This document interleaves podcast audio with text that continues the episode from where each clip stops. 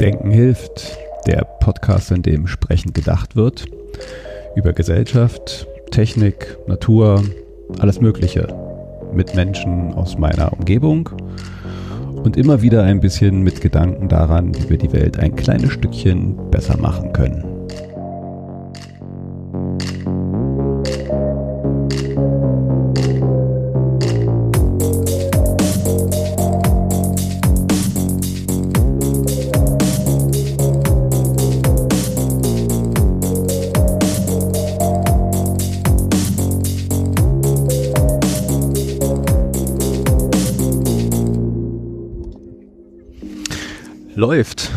Wunderbar.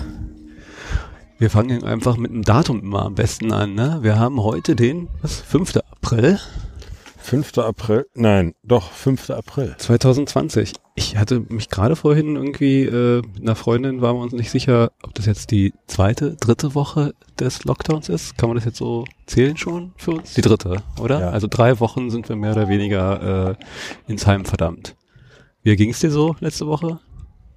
Eigentlich ganz gut. Auf eine gewisse Art und Weise kehrt gerade schon wieder Normalität ein. Prost. Normalität? Also der Zustand wird jetzt langsam zur Normalität? Naja, am Anfang hast du Angst davor und weißt nicht, wie du mit dem Ganzen umgehst. Dann beschließt du, dich damit auseinanderzusetzen, genau dahin zu gucken, wo du dich verfürchtest. Und dann versuchst du daraus was zu machen oder damit umzugehen. Dadurch, dass du hinguckst, wird's halt viel kleiner und viel, viel, viel mehr Mögliches abzubeißen. War es das, was du als, ähm, wir hatten letztens ja damit, ich glaube, es geht schon mit dem Rauschen. Der Wind weht ein wenig, aber wir, wir sind das rau rau rausgegangen, um diesen Podcast aufzunehmen, weil draußen die Sonne so schön scheint. Genau, wir, wir cornern jetzt hier auch so richtig irgendwie so Bier, Mikrofon auf und äh, quatschen. Also insofern äh, rauscht es vielleicht ein bisschen, aber egal. Wir sind jetzt mal der festen Annahme davon. Wir gehen da mal davon aus, dass das nachher äh, der Algorithmus rausfiltert. Anyway, äh, was ich sagen wollte, letztens meintest du, äh, du vergleichst es ein bisschen mit den fünf Phasen der Trauer. Ist es das, was du so ein bisschen damit meinst? Ähm, nee, das ähm, war darauf bezogen, ich habe diese Woche wahnsinnig viele Links und Mails gekriegt von Menschen, die mir diverse, ich will es gar nicht Verschwörungstheorien nennen, sondern die einfach versuchen, mit der Situa die Situation zu bewältigen und damit klarzukommen und dabei nach Informationen suchen und dabei so ein bisschen vom rechten Weg abkommen und einfach auch mal die Fringes von Normalität sich anschauen und dann, ich glaube, die Leute schicken das einem dann, um zu überprüfen, ob sie auf dem richtigen Weg sind oder nicht. Und ich glaube, das hat was damit zu tun, dass man, wenn man sich nicht so sicher ist ne, mit einer Situation, reflektiert man das an seinen Freunden und das ist ja völlig legitim. Hm. Aber da kommt jetzt so ein bisschen diese Echokammer ins Spiel mit unserer Social-Welt. Es ist halt mittlerweile nicht mehr so, dass du es nur einer Person schickst und oder mit einer Person besprichst, sondern dass du es im Zweifelsfalle auf Facebook postest und dann es Tausende sehen und manche das unreflektiert einfach weiterleiten. Man muss ja auch so ein bisschen sagen und ganz ehrlich eingestehen, die Taktung von Informationen und die Möglichkeit, das zu überprüfen, ist ja auch echt schwer. Wir können ja an der Stelle vielleicht auch gleich mal so noch mal ein bisschen selber so zurückgehen. Wir haben ja letzte Woche auch so ein bisschen gerantet äh, über Dinge, wo man also zumindest bei einer Sache ich jetzt nochmal so im Rückblick und nochmal so ein bisschen nachlesen und reflektieren auch vielleicht nochmal die eine Sache ein bisschen einschränken würde, nämlich das, das, das Bashen auf Adidas äh, für mein Beispiel. Wo man ja so diesen Reflex hatte, als man hörte, dass sie ihre Mieten nicht mehr zahlen wollen, sofort irgendwie Empörung, Empörung, wie kann das nur sein? Auch so ein bisschen befeuert durch, äh, naja, nennen wir es jetzt auch mal, vielleicht genauso so äh, populistische Antikapitalismus-Forderungen, äh, die da halt auch in Kern reingehauen haben, wenn man dem aber nochmal so genau so ein bisschen hinterhergeht und überlegt, okay, mag ja sein, dass Adidas ein riesengroßes Unternehmen ist mit, mit vielen Gewinnen, aber äh, wenn vielleicht wirklich halt von einem Tag auf den anderen ein riesengroßer Umsatz komplett einbricht, dass dann halt auch ein so großes Unternehmen sich die äh, Kostenseite anguckt und sagt so, hm, an welchen Stellen, das müssen sie ja tun auch, können wir jetzt Kosten sparen um am Ende den Laden auch am Laufen zu halten und am Ende halt, muss man ja auch sagen, die Arbeitsplätze zu erhalten. Das ist ja auch eine gewisse Verantwortung, die so ein Unternehmen hat. Und dann ist das vielleicht immer noch keine richtige Entscheidung zu sagen, wir zahlen jetzt unsere Miete nicht, aber dann gehört es, finde ich, auch ein bisschen differenzierter zu betrachten, als da gleich irgendwie so die Riesenempörung loszutreten und vielleicht irgendwie auf ein Unternehmen einzudröschen, wo man gar nicht genau weiß, woher kam das jetzt eigentlich, dass sich ein Unternehmen da vielleicht mal Gedanken drüber macht. Äh, finde ich jetzt gar nicht so komplett verwerflich und muss man sich auch die eigene Nase mal so anfassen und, und so überlegen, so, hm, dass man dann halt mit den Informationen, die man so teilt und über die man sich aufregt, halt auch so äh, reflektiert. Das ist es ja. Das geht da, das ist zutiefst menschlich und wir als Zustand Mensch liegen gerne mal daneben und haben schnell eine Meinung zu was, weil unser Hirn so verkabelt ist. Wir sind äh, Fluchttier im Endeffekt. Naja, das wieder die Windböe. Ähm, unser Hirn möchte zwischen Punkt A und Punkt B eine Linie ziehen. Weil das evolutionär sinnvoll für uns ist, um die Situation zu begreifen und um uns zu entscheiden, müssen wir jetzt flüchten oder äh, sollen wir das Tier, was da uns entgegenkommt, lieber jagen, weil wir es, weil es vielleicht gut schmeckt. Und genau das ist bei der Informationslage, die wir haben, eben problematisch, weil unser Hirn gerne eine Linie zwischen A und B zieht und dann das, was fehlt, reinsetzt. Mhm. Und die fünf Phasen der Trauer kommen an der Stelle ins Spiel, wenn du dir überlegst, dass wir das als Gesellschaft ja gerade durchmachen. Dieses ich nenne es mal das Corona-Ding. Ich mag das Wort Krise nicht mehr. Ähm, diese Corona-Situation durchmachen. Da sind ganz viele Menschen, die große Angst davor haben, die tatsächlich sowas wie eine Trauerphase erleben. Also die fünf Phasen der Trauer sind erstmal ähm, leugnen, verhandeln, ähm, Wut, Depression, Annahme. Wo würdest du uns jetzt gerade so verorten, grob? Sind wir schon in der Depression? Ich glaube, das kannst du für dich persönlich sagen. Und das kannst du vielleicht für eine Gesellschaft sagen, also für meinetwegen ein Land. Ich habe für Deutschland das Gefühl, dass wir gerade sehr im Verhandeln sind. Ja, ja. Ich war persönlich letzte Woche darüber deprimiert und habe so ein bisschen das Gefühl, dass ich es schon fast angenommen habe gerade.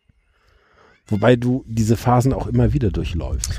Genau, das ist ja wahrscheinlich auch bei jedem Zustand, der dann neu auf einen zukommt oder der da äh, äh mit neu auf den Tisch gepackt wird. Also sei es jetzt Handyortung äh, oder oder oder. Also es gibt ja immer wieder neue Themen, die dann neu verhandelt werden müssen. Ja. Ähm, ja, ich äh, könnte mich jetzt auch noch gar nicht so richtig verorten. Ich bin noch in so einer hm. Akzeptanz weiß ich nicht. Irgendwie könnte ich jetzt auch schwer mich verorten. Depression auch nicht.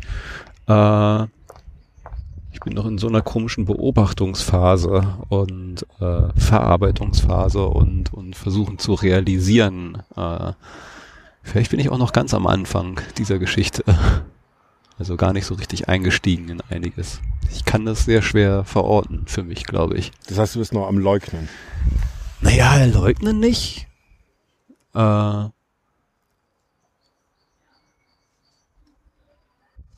aber ich habe, glaube ich, noch nicht alles realisiert. Also ich, ich fange es an, von, von mehreren Seiten jetzt zu betrachten und äh,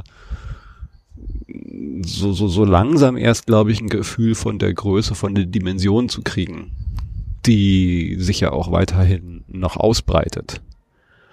Äh, also als Beispiel, auch wenn es mir einigermaßen bewusst war, ist es mir jetzt nochmal nach dem, ich habe letztens vom MyLab, ich weiß nicht, ob du sie kennst, äh, eine YouTuberin, die so einen kleinen Wissenschaftskanal betreibt, hatte jetzt eine längere Pause, die schön erklären kann, auch äh, wissenschaftliche Zusammenhänge. Und sie hat nochmal dieses ganze, eigentlich das mathematische Thema, dieser Flatten the Curve und was bedeutet das mit Herdenimmunität und wo wollen wir eigentlich hinkommen und der Impfstoff. Und da ist mir eigentlich nochmal so richtig bewusst geworden, dass diese Situation, von der wir jetzt hier gerade reden, mindestens noch ein Jahr oder mehr in irgendeiner Art und Weise dauern wird.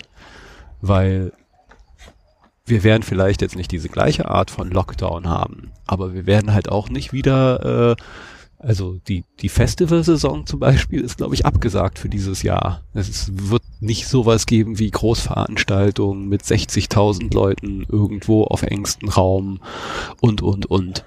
In irgendeiner Weise, wenn das jetzt eröffnet wird wieder, das in Anführungszeichen normale Leben, dann wird das auch ein ganz anderes sein. Und es wird auch ein Tänzeln sein mit, wir versuchen die eine Maßnahme und die andere und gucken weiter auf die Zahlen. Und das wird so lange dauern, glaube ich, bis ein Impfstoff da ist, bis dann halt irgendwie eine ganz andere Phase eingetreten werden kann. Aber das bedeutet, dass wir ein Jahr oder mehr uns als Gesellschaft in so einen besonderen Zustand befinden werden, dass damit nachhaltig also das hatten wir ja vorher schon das Gefühl, aber jetzt ist mir nochmal so richtig klar geworden, dass nachhaltig danach eigentlich alles anders sein wird.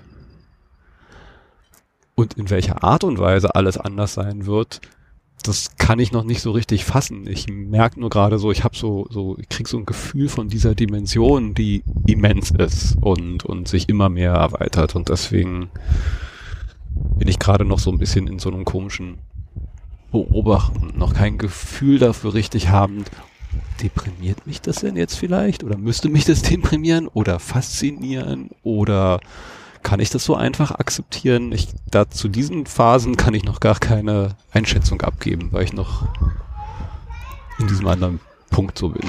Ich glaube, vor einem Jahr habe ich eher Ehrfurcht. Ich hatte das diese Woche auch. Es gab den Moment, wo der Berliner Innensenator angesagt hat, dass dieses Thema, äh, das zwar nach Ostern über den Lockdown gesprochen wird, aber dass uns dieses Thema jetzt mindestens ein Jahr begleitet. Und es kam so ganz vorsichtig die Kommunikation raus. Also es ist natürlich faszinierend, wie, wie man versucht, zu einem Thema zu kommunizieren und wie man auch versucht, einer größeren Menschenmenge, die jetzt nicht so konstant darüber nachdenkt, vorsichtig zu sagen, ähm, ja, wir haben am Anfang gesagt, dass das jetzt vier Wochen bis sechs werden und jetzt fangen wir an darüber zu reden, dass es ein Jahr wird. Ist natürlich. Wie machst du das? Wer berät die überhaupt? Ich finde das total spannend, weil ich habe so ein bisschen das Gefühl, dass die Kommunikation zum Thema in ganz Deutschland, zumindest von der offiziellen Seite, extrem professionell läuft. Es gefällt mir. Ja. Ich überlege gerade, läuft das professionell? Also es ist auf jeden Fall faszinierend, wie äh, wie plötzlich doch eine Gesellschaft auf so eine äh, Fakten und rationale äh, äh, Kommunikation schaltet und ein Verständnis dafür entwickelt. Also mal rein von der Sache her, Christian Drosten, ein Professor für Virologie, Epidemiologie, äh, den erfolgreichsten Podcast, ist der, der, also ein, ein Mensch, dem mittlerweile irgendwie Kanzler-Sachen zugeschrieben werden. Und wenn man sich das mal anhört, das ist ja nun halt äh, kein leichtes Entertainment. Ja, aber die Menschen hier sind extrem auf, auf äh, diese, diese faktenbasierte Kommunikation und ein Verständnis eingeschwenkt, was mich schon fasziniert. Ja, aber da sehe ich so ein bisschen das Phänomen des ähm, besten Zahnarzts der Welt. Also wenn du deine, in dein, eine Gruppe deiner Freunde reinfragst, ja, hm, ich habe Zahnweh, ich bräuchte einen Zahnarzt, dann wollen alle dir ihren Zahnarzt empfehlen und wollen dir alle mitteilen, dass ihr Zahnarzt ja der richtige ist, es sei denn, sie haben gerade eine schlechte Erfahrung gemacht. Das Irre ist, dass der Zustand Mensch möchte, dass er sich richtig entschieden hat. Und jetzt sitzen wir alle in unseren Schützengräben und äh, machen Social Distancing, damit das mit dem Virus gestoppt wird. Und Herr Drosten ist im Endeffekt der Arzt, der es verschrieben hat. Insofern möchten wir, dass das die richtige Entscheidung war, den zu wählen. Auch wenn er es gar nicht zu verantworten hat, aber er ist der, der es uns erklärt und deshalb möchten wir, dass er aber der Richtige ist. Ja, aber es könnte ja auch anders laufen. Es könnte ja auch sein, dass wir halt alle Sturm laufen dagegen und äh, die Verschwörungstheorien, die ja eh schon kursieren, noch viel härter auspacken und äh, anders darauf reagieren. Ja, wobei sich die Gegenwehr ja auch erstmal formieren muss. Ich war heute mit meiner Tochter, die macht in der Schule gerade einen Aufsatz über das Brandenburger Tor. Und wir haben uns aufs Fahrrad gesetzt und sind da vorbeigefahren. Sie hat ein paar Fotos gemacht, einfach damit wir es sehen und Fotos für den Aufsatz haben. Und was lachen? Es war eine Demo davor, die von der Polizei auseinandergetrieben werden musste, die gegen die Corona-Maßnahmen demonstriert haben.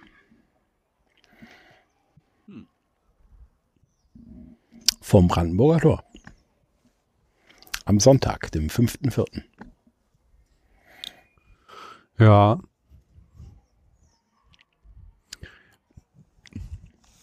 Jetzt überlege ich gerade, ob ich das so schlimm finden, ob ich das überhaupt so schlimm finde. Ich habe noch gar nicht bewertet. Ich habe nur gesagt, Ja, dass die ich- vielleicht ich- Zeit brauchen, das zu tun. Ähm, und dass die anfangen. Und du hast sie auch gekriegt, diese Mails, die so die ganze Lehrmeinung in Frage stellen.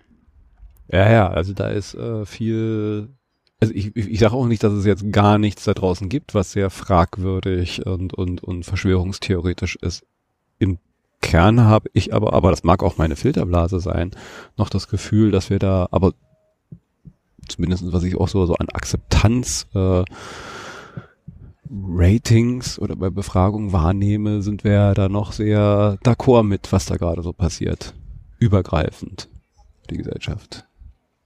Diese, diese Meinungen verfangen noch nicht. Sie sind da draußen, sie werden auch geteilt, aber sie verfangen noch nicht in der Breite.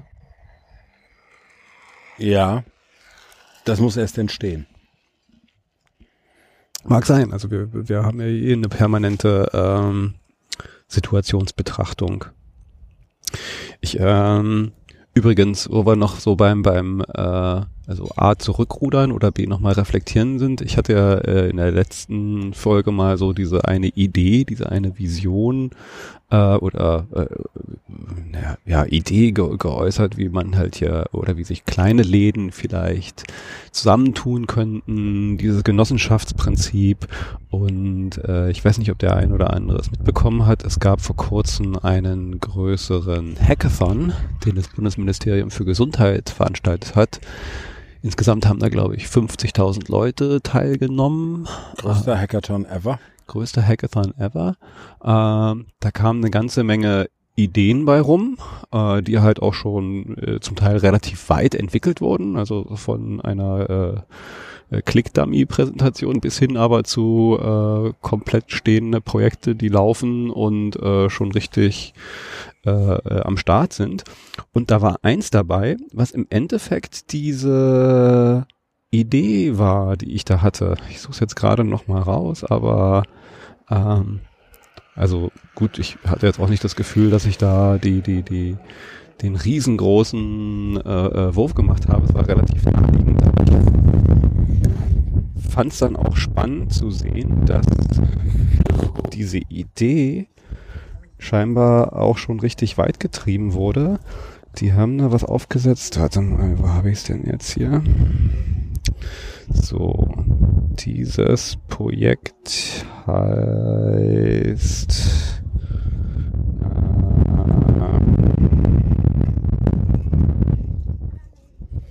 Ich pack's in die Link. Äh, ich pack's mal in die Links. Ich habe jetzt mal äh, ein paar Links gesammelt und kann jetzt auch mal wieder mit den äh, äh, Links anfangen. Jedenfalls haben die eine Plattform dafür aufgesetzt, äh, sind schon einige kleine Businesses drin und sie haben das Ziel, das später auch in eine Genossenschaft zu überführen. Super. Und das ist mehr oder weniger die die äh, Idee, die ich da letztens äh, äh, erzählt habe. Und ich weiß nicht, ob du es jetzt mitbekommen hast, es gibt auch immer mehr jetzt in, äh, im Kiez und überall diese äh, Ich bin ein Lieblingsladen mhm. äh, diese Initiative, die auf äh, helfen.berlin zu finden ist, wo sich Läden als Lieblingsladen eintragen können und man kann dann für diesen Laden einen Gutschein kaufen, also im Zweifelsfall äh, für die Zeit danach schon mal halt äh, vorbestellen und das dann, wenn die Läden wieder öffnen dürfen, einlösen. Und äh, ja, finde ich jetzt äh, so gefühlt an jedem zweiten Laden oder mehr hier im Kiez auch so eine schöne kleine Aktion, wie man halt seinen, seinen Kiezladen unterstützt und vielleicht auch so, so, so ein kleiner Schritt in, äh, wie funktioniert das eigentlich zukünftig hier so, so mit Einzelhandel und, und Handel. Das verändert vielleicht halt auch die, die Art und Weise, wie wir ähm, konsumieren, bisschen nachhaltiger. Total. Ich hatte diese Woche einen ganz spannenden Moment, wo ich im Supermarkt war und mitgekriegt habe, dass der Schutzschild für die Kassiererin völlig falsch aufgehangen ist. Und dann habe ich mit der Kassiererin gesprochen und habe gesagt, ähm, Habt ihr das so entschieden, dass das so hängt? Weil ich muss ja immer drumherum gehen, um mit ihnen zu sprechen und dann atme und huste ich sie ja quasi an. Und sie meinte, nee, das äh, wurde von oben so entschieden und es wurde überall gleich aufgehangen und und als ich dann gesagt habe, so, soll ich an ihre Kette mal ein E-Mail schreiben? Hat sie sich auch nicht getraut, mir wirklich zu antworten, aber ich habe dann bin dann nach Hause gegangen und habe selbstverständlich eine E-Mail geschickt, dass ich das nicht okay finde und dass man sich mal Gedanken darüber machen soll, warum das so stattfindet. Und ich glaube, diese ver gesellschaftliche Verantwortung der Kommunikation wird immer größer. Und mein Lieblingsladen ist einfach Teil von dem neuen System. Wie gehe ich damit um? Was für ein Mitgefühl habe ich? Und hier ist der Laden, in dem ich gerne mein Bier trinke am Sonntagabend. Und damit der existiert, habe ich Mitgefühl und sage, nee, ist mir egal. Ich unterstütze den auch jetzt. Genau, also der Laden, also es wird halt mehr, glaube ich, als nur so ein Ort, wo ich halt etwas konsumiere, sondern das, was halt uns vielleicht schon vorher, so die Kneipe oder das Restaurant, wo man gerne hingegangen ist, äh, wird vielleicht, vielleicht jetzt noch eine viel engere Beziehung aufgebaut. Zumindestens im Moment. Ich, ich hoffe, das trägt irgendwie. Ist jetzt die Frage, wenn das jetzt so lange geht und die dann weg sind, ob wir dann halt uns irgendwann so an, an Home Delivery so sehr gewöhnen, dass jetzt für uns das das normal, neue Normal wird. Ich, ich hoffe nicht. Aber im Moment ist es zumindest so gefühlt schon so ein Punkt, wo wir ähm, mehr Verbundenheit mit dem kleinen regionalen Lokalen haben. Und ich habe einen Artikel in einer Vogue gelesen von einer Mode- und Trendforscherin, die halt auch vorher gesagt hat, dass das jetzt der Anbruch, ähm, die goldene Zeit des Handwerks werden wird. Weil die Leute mehr Wert darauf legen werden, halt so das von einem lokalen Handwerker, was, was, was äh, Qualitatives zu haben, einen höheren Wert äh, haben wird als äh, dieses schnelle bei Primark gekaufte. Ja, kann ich hundertprozentig nachvollziehen. Problem ist, wird schwer ein Mobiltelefon so zu machen. Das wird sich wahrscheinlich nicht auf alles ziehen, aber auf. Wobei ich das gerade mit meiner Tochter mache. Wir haben im Sachunterricht, ich habe vor einem Jahr oder so das Makerphone gekauft und löte gerade ein Mobiltelefon mit meiner Tochter zusammen und hoffentlich wird es dann irgendwann auch funktionieren. Aber ich fände es total gut, wenn es ein selbstgemachtes Betriebssystem gäbe, ein selbstgemachtes Mobiltelefon. Ähm, oder bitte noch weiter. Wie wäre es denn mit einem wenigstens europäischen Social Media? Das wäre doch mal, hey, gut. So, sollen wir das nicht mal zum Anlass nehmen? Oh, ich weiß nicht, es wurde schon so oft, also ich will nicht, ich, ja, also ja, wäre natürlich schön. Ich habe mir auch letztens einen Account bei Mastodon geklickt und muss ehrlich sagen, oh, boah, ich bin dann doch irgendwie nicht drauf am Ende. Äh, das ist ja immer so eine Frage, ne? Das so, so ein System zu bauen ist die eine Sache, aber dass halt alle darauf gehen und, und was machen und dass dann halt diese Schwellenwert erreicht wird, dass es so attraktiv ist, dass, dass dieser Kipppunkt kommt, dass dann alle da sein wollen, ist ja wieder was ganz anderes nochmal. Also ich bin da skeptisch, äh, ob und wie das erreicht werden kann. Ich, ich mache auch immer bei jedem neuen äh, Alternativnetzwerk zu Facebook und Co. mit und, und finde mich dann halt meistens alleine mit äh, einer kleinen Handvoll Nerds und irgendwann äh, schläft es bei mir dann auch ein. Ähm, ja, aber äh, ich habe mir jetzt, also meine Tochter fing in der letzten Woche dann halt auch an, beim Lockdown sich so alte T-Shirts rauszukramen und Schnittmuster anzugucken und selber sich irgendwelche Sachen zu zeichnen, Klamotten, die sie haben will und so rumzuschnippeln und habe jetzt äh, überlegt, Ostern steht vor der Tür und so als kleines Geschenk oder beziehungsweise als kleine Anschaffung dann eine Nähmaschine sich besorgt, weil das vielleicht halt so eine längerfristige Beschäftigung wird, seine Klamotten neu zu gestalten, umzunähen, äh, zu flicken, zu reparieren, anstatt jetzt immer was Neues. Dieser kleine, ich komm, lass uns mal in die Stadt gehen und durch irgendwelche Läden hopsen und äh, Impulskäufe zu zelebrieren, das ist jetzt weniger ist die Frage, ob man das dann halt später wieder wie normal weitermacht oder ob das jetzt nachhaltig einfach so was wird, nö, ich mache das nur, wenn ich wirklich was brauche und ansonsten gucke ich, ob ich es mir selber mache oder die eine oder andere Klamotte nicht doch nochmal flicke. Nachdem ja. wir so lange jetzt mit Jogginghosen und den gleichen Klamotten irgendwie so wochenlang zu Hause rumhängen, verändert sich vielleicht auch der Bedarf nach immer das Neueste, Schickste, Tollste irgendwie anzuhaben, auch ein bisschen anders. Vielleicht ist auch da unser Empfinden von, was ist Mode und, und wie wollen, müssen wir aussehen, wie wichtig ist das eigentlich jetzt irgendwie das Hipste, Neueste, Tollste anzuhaben. Auf der anderen Seite kommen gerade auch sehr praktische Dinge auf uns zu. Also es ist ja noch nicht offiziell, wir haben heute den fünften Vierten, aber die Wahrscheinlichkeit ist offenbar sehr hoch, dass ab nächster Woche ein Mundschutz Pflicht wird, wenn du in den Supermarkt willst. Weshalb meine Frau gestern angefangen hat, wie ein Teufel Mundschutze zu nähen. Ich brauche auch noch einen. Du kriegst gleich einen von uns. Geil. geil, geil, geil. Ich habe mir nämlich welche bestellt jetzt dann nochmal. Äh, ja, Liefertermin 15.05. oder so. Also, ja. Ich würde fast davon ausgehen, dass man diese Lieferung nochmal stornieren sollte. Mal sehen. Ich lasse es jetzt, glaube ich, rein Interesse halber laufen. Äh, also das ist jetzt auch so eine, ich habe mir so eine Radfahrermaske, die eigentlich so für für Staub und Pollen Kohlefilter und ja genau so mit Kohlefiltern und äh, Luftauslass. Seh ich, da sehe ich dann damit aus wie der eine Typ von äh, diesem Batman-Film, wie hieß er, der Bösewicht? Bane. Bane. Genau, so so so sehe ich dann halt eher aus. Also ist vielleicht auch nicht was, was man halt immer anziehen will, aber auch so eine Frage. Ich habe mich letztens gefragt. Okay, das kommt jetzt in klein.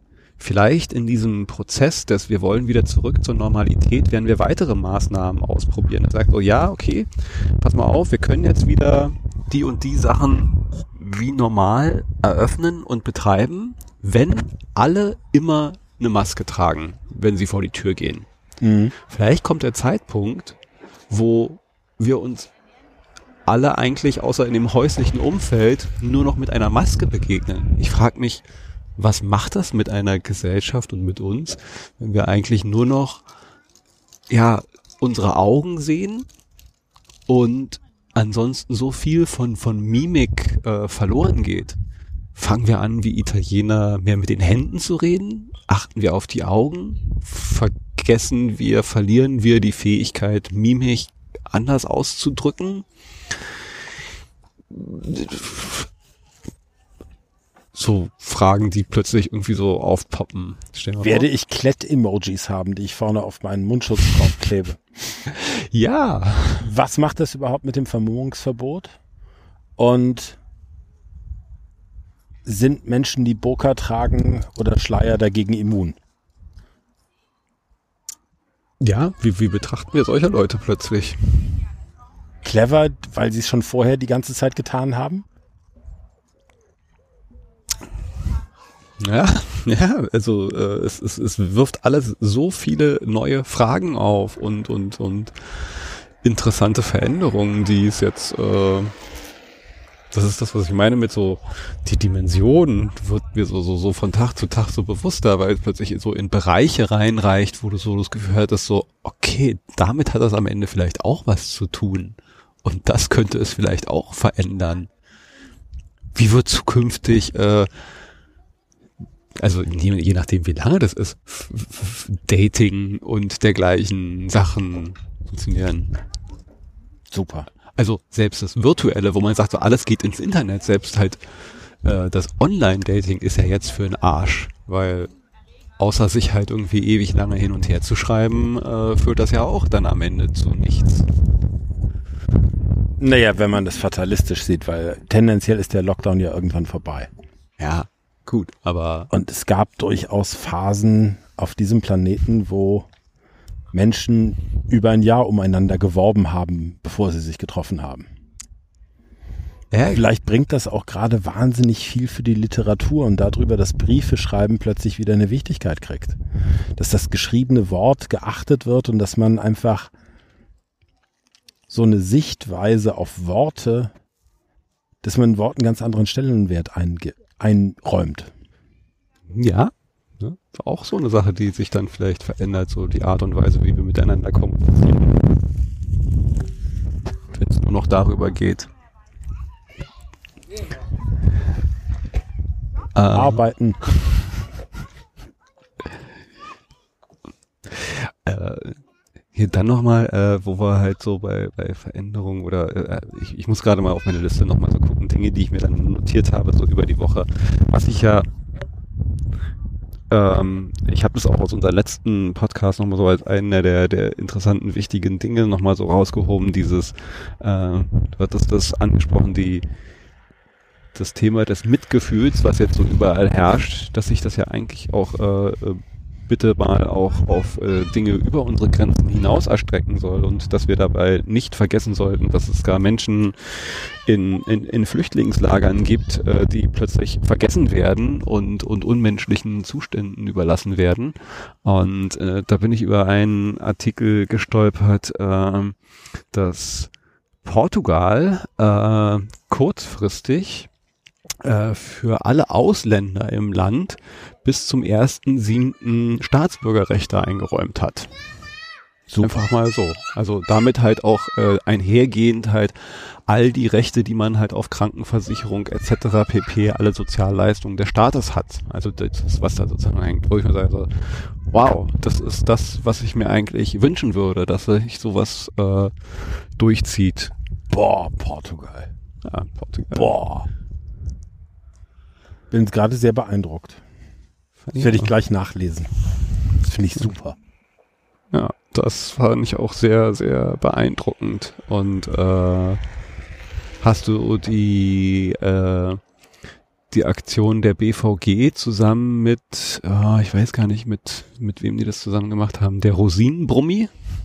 Nein, auch nicht. Die BVG hat jetzt äh, BVG-Busse äh, ja, also vollgeladen mit, mit, mit Care-Paketen äh, und fährt durch die Stadt und verteilt halt Care-Pakete an obdachlose, bedürftige äh, Menschen, die sich halt jetzt nicht über die normalen Wege von, von, von Hilfsstätten versorgen können. Und ja, hat dann keinen, den Rosinenbrommi aufgesetzt. Das ist völlig irre. Ich glaube, das ist vielleicht auch ein Punkt, wo Berlin sich nochmal auf eine bizarre Art und Weise unterscheidet. Weil Berlin ja eben mit dem Rosinenbomber am Leben gehalten wurde. Und das ist noch in den Köpfen von den Berlinern. Zumindest in einigen, ja. Und dieses Gefühl, in einer Stadt eingeschlossen zu sein und von außen von jemand anderem am Leben gehalten zu werden, schon irre. Und jetzt einfach, das, das finde ich ein starkes Bild, das gefällt mir.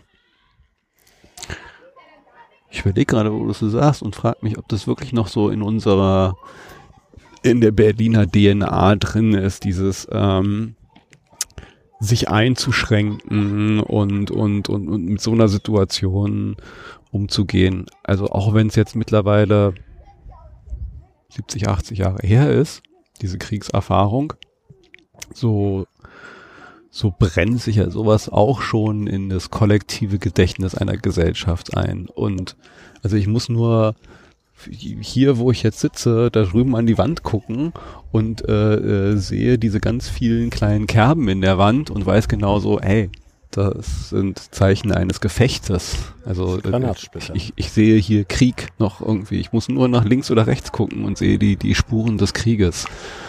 Und äh, vielleicht ist das etwas, wo jetzt irgendwie wir vielleicht wir eher in der Lage sind, uns nochmal so ein bisschen so zurückzubesinnen auf, auf etwas wie, naja, vielleicht nicht ganz so, aber in irgendeiner Art und Weise hatten wir sowas schon mal und mussten auch mal anders.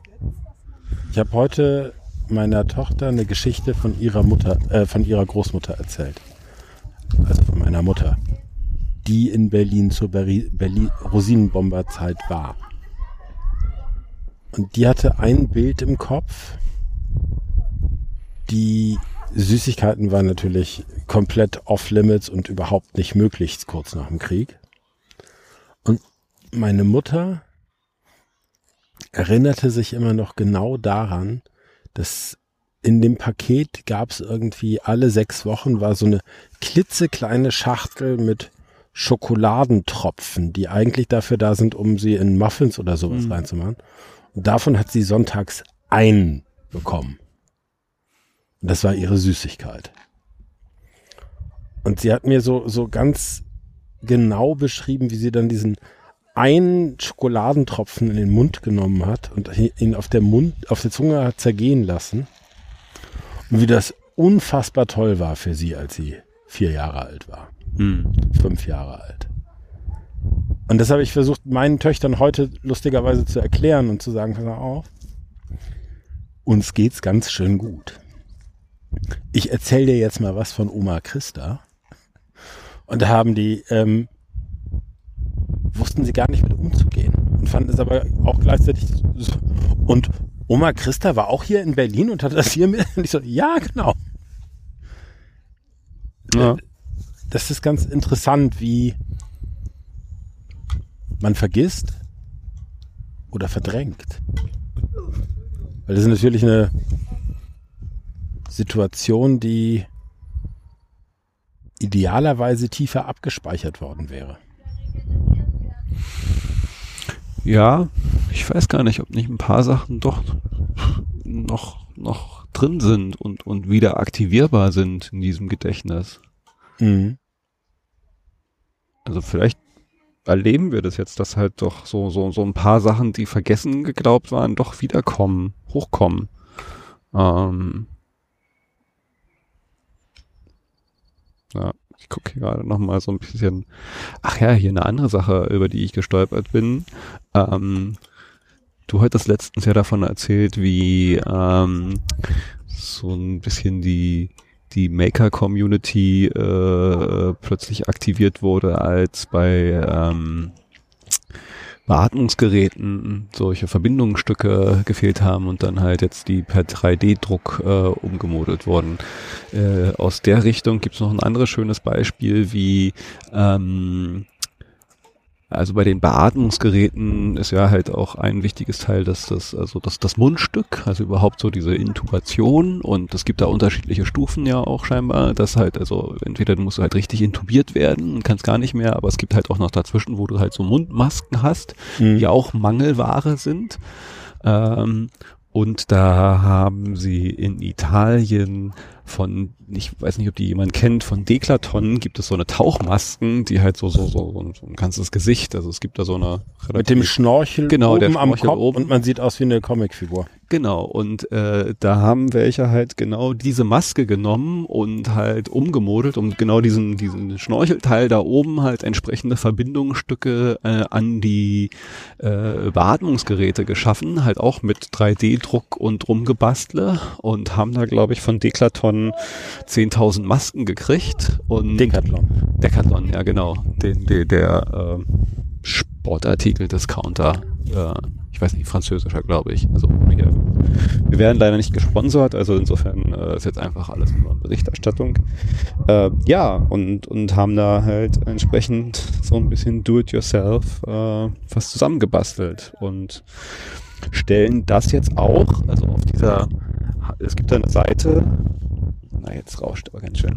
Also es gibt eine Seite, auf der ähm, genau das halt beschrieben ist und und und Pläne und und Beschreibungen, äh, wo das halt auch andere nachbauen können. Also sozusagen so als Hilfestellung für andere, die in der gleichen oder ähnlichen Situation sind. Und hier ist der Bauplan für sowas. Könnt ihr für euch nachbauen, wenn ihr es braucht.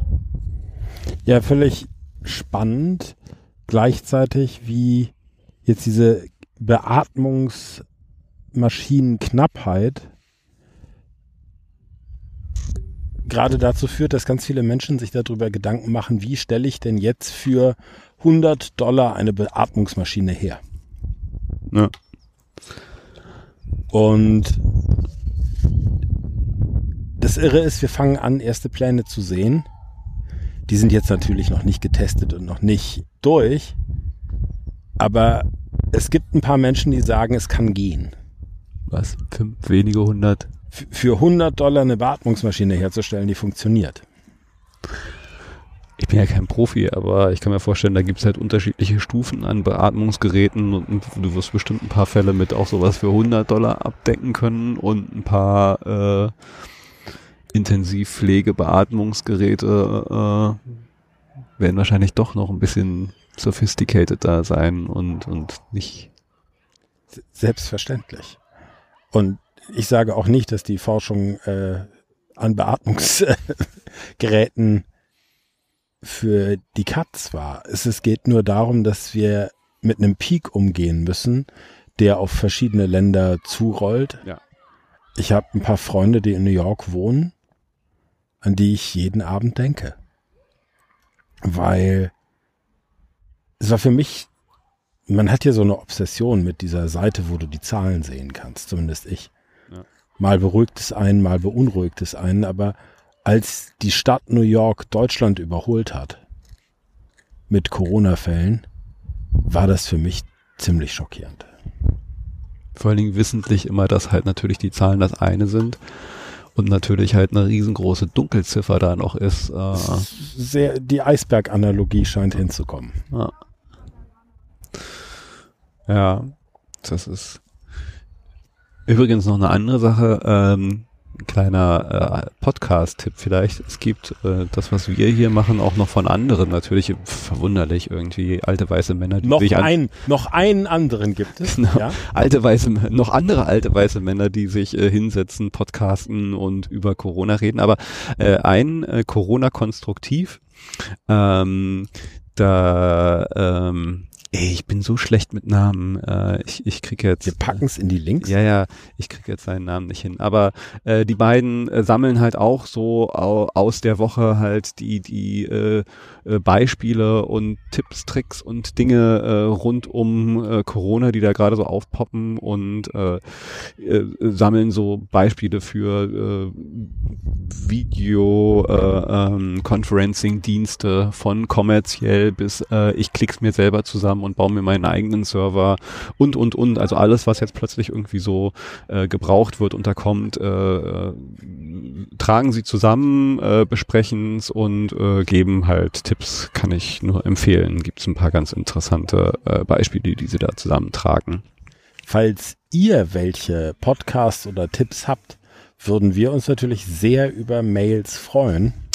Genau, genau. Äh, weiter der Aufruf, äh, hier mal interaktiv äh, mitzudiskutieren oder was beizusteuern oder Feedback zu geben.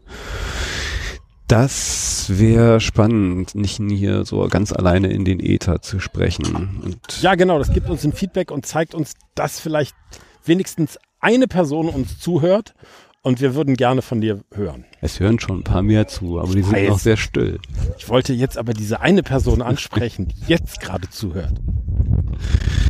Ich warte auf den ersten Shitstorm, der dann halt kommt.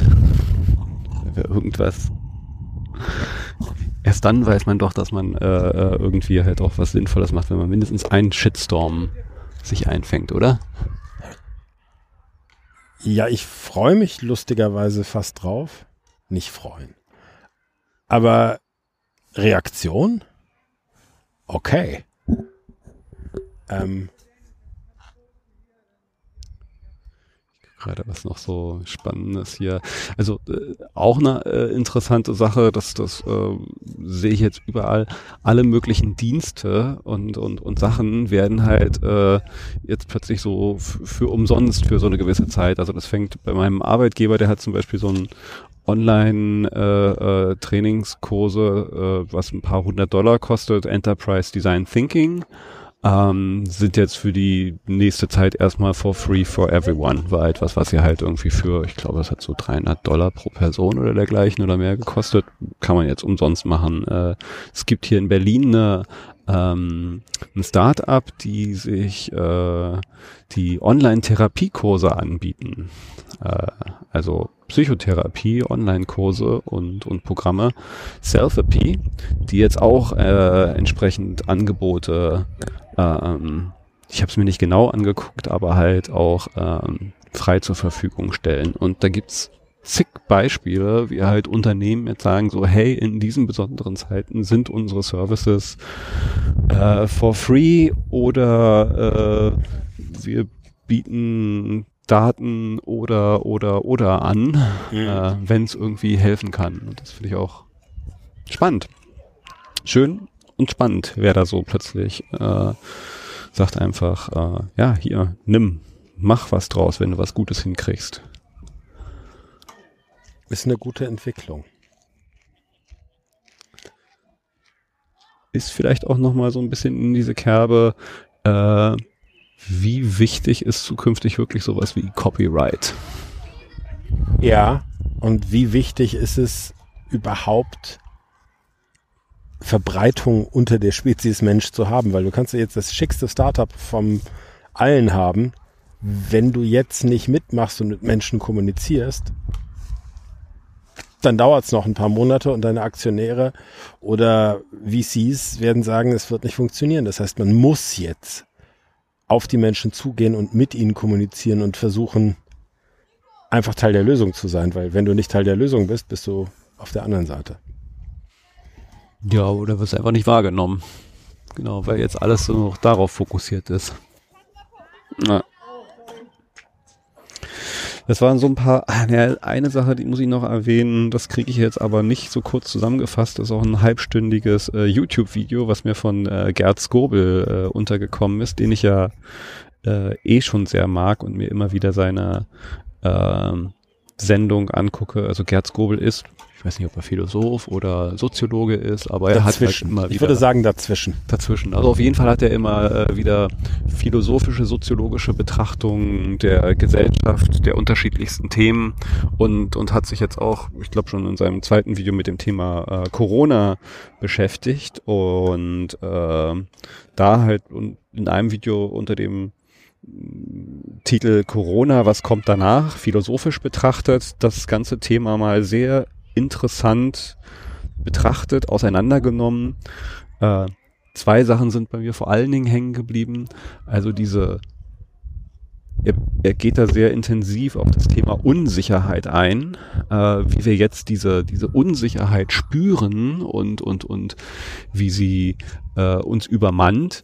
Äh, und beschreibt er eigentlich, wie sehr wir das verdrängt haben, scheinbar, dass eine Unsicherheit eigentlich permanent da ist. Also mhm. wir eigentlich in einem permanenten Zustand von Unsicherheit leben und nur so eine gewisse Illusion uns immer von, von Sicherheit aufgebaut haben und dass wir das jetzt scheinbar das erste Mal so richtig, diese Unsicherheit so richtig wahrnehmen. Und äh, fand ich ganz schön und interessant und er prägte dann noch in diesem Kontext nochmal so, dass wir jetzt äh, etwas brauchen, was er beschrieb als, oder ich glaube, das kommt sogar irgendwo aus der äh, Psychologie, Philosophie, Soziologie, ich weiß es nicht, ein Begriff der grundlosen Gelassenheit. Ja. Und äh, das finde ich ein so schönes Motto, äh, was ich mir jetzt irgendwie... Grundlose Gelassenheit gefällt mir gut. Genau, was ich jetzt so ist fast ein Bandname. Ja. Ja.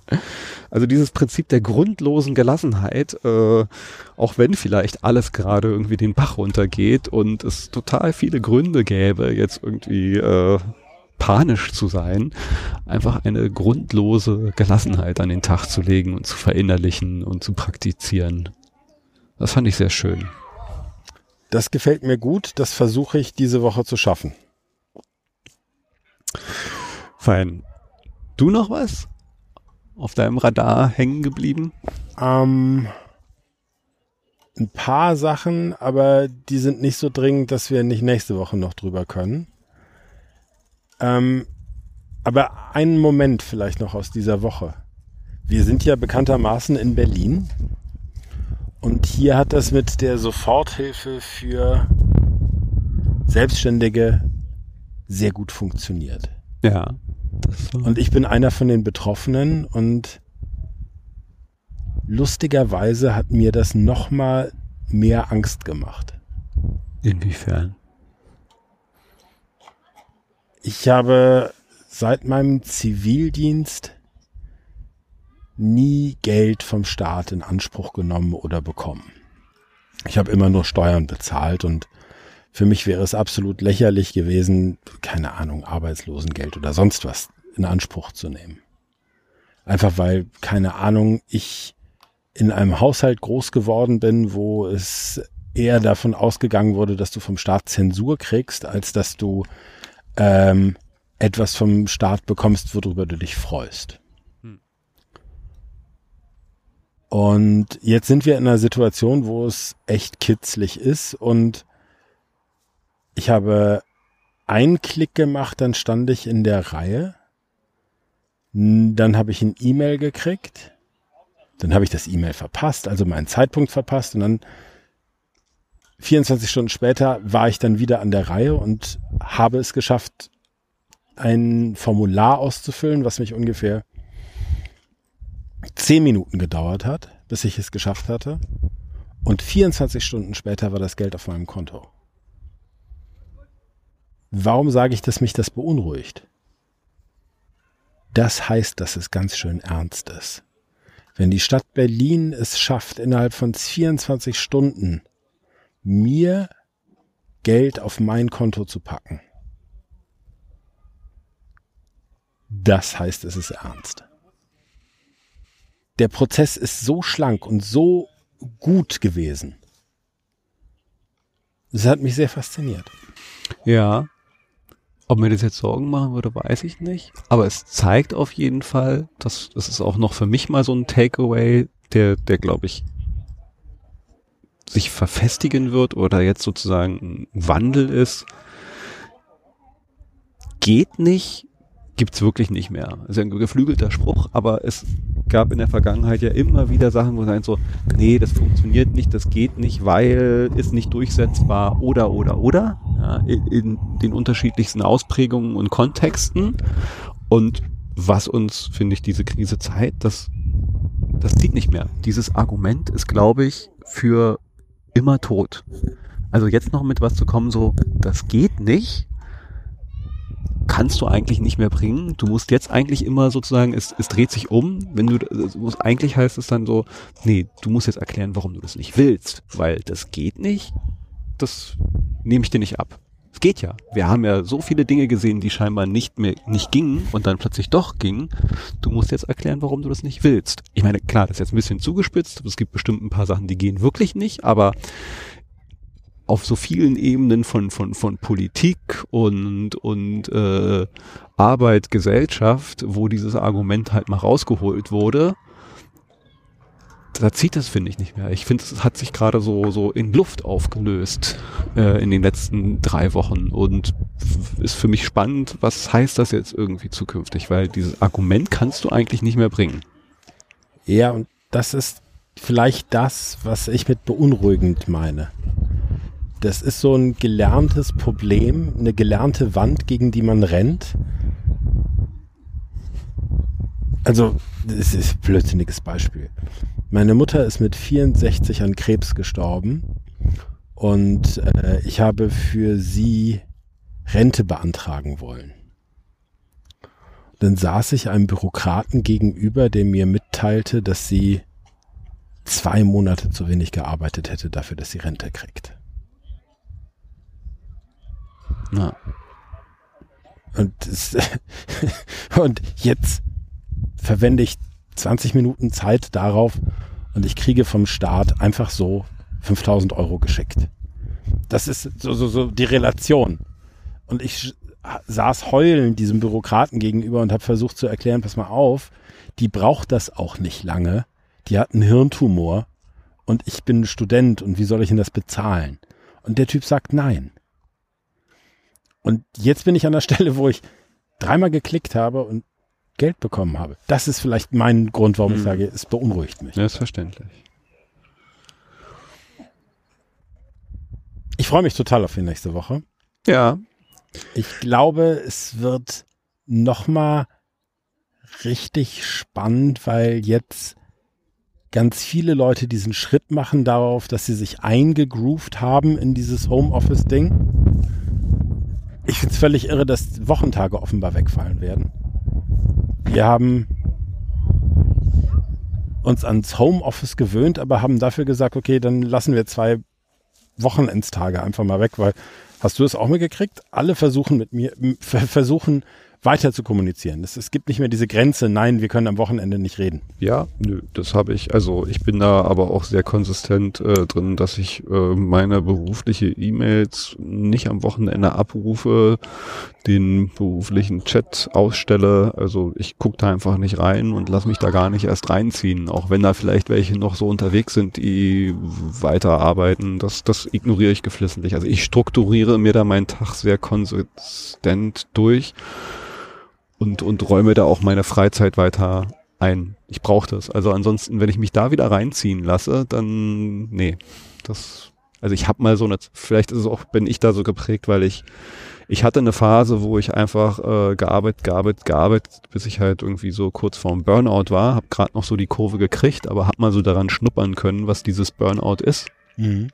Und habe da für mich beschlossen, nee, auf gar keinen Fall das, diese, diese Nah-Burnout-Erfahrung, äh, die war mir schon genug und deswegen bin ich da auch sehr konsistent drin, sowas nicht zu tun. Arbeit dann halt auch wirklich ab 18.30 von mir aus auch 19 Uhr äh, ist dann wirklich Rechner aus und da ist dann Arbeit weg. Aber. Das finde ich sehr gut, dass du das gemacht hast. Mir ging es nicht darum, dass wir jetzt alle am Wochenende durcharbeiten sollen, sondern mir ging es darum, zwei Tage frei, alle fünf Tage, völlig in Ordnung, aber es muss gar nicht Samstag oder Sonntag sein. Das finde ich das Faszinierende. Das fängt an so, so die, die, diese Grenze, nein, das ist doch der Samstag oder das ist doch der Sonntag, ich glaube, die ist auch, steht zur Disposition. Das, ja, also es wird sich zumindest irgendwie ein bisschen aufweichen. Vielleicht nicht für jeden, aber für, für mehr, als es vorher irgendwie der Fall war. Na gut, nichtsdestotrotz, wir haben Sonntag und ich genieße die letzten Stunden des Sonntags noch. Es war sehr schön, die letzten Sonnenstunden hier mit Bierchen und äh, Podcast zu verbringen. Ja, nächsten Sonntag an Ostern machen wir es trotzdem. Auch wenn Ostern ist. Wie gesagt, es löst sich ja alles auf. Die großen Familienfeste fallen bei mir erstmal aus. Insofern gerne. Dann, Dann bis nächste Woche. Bis nächste Woche. Tschüss.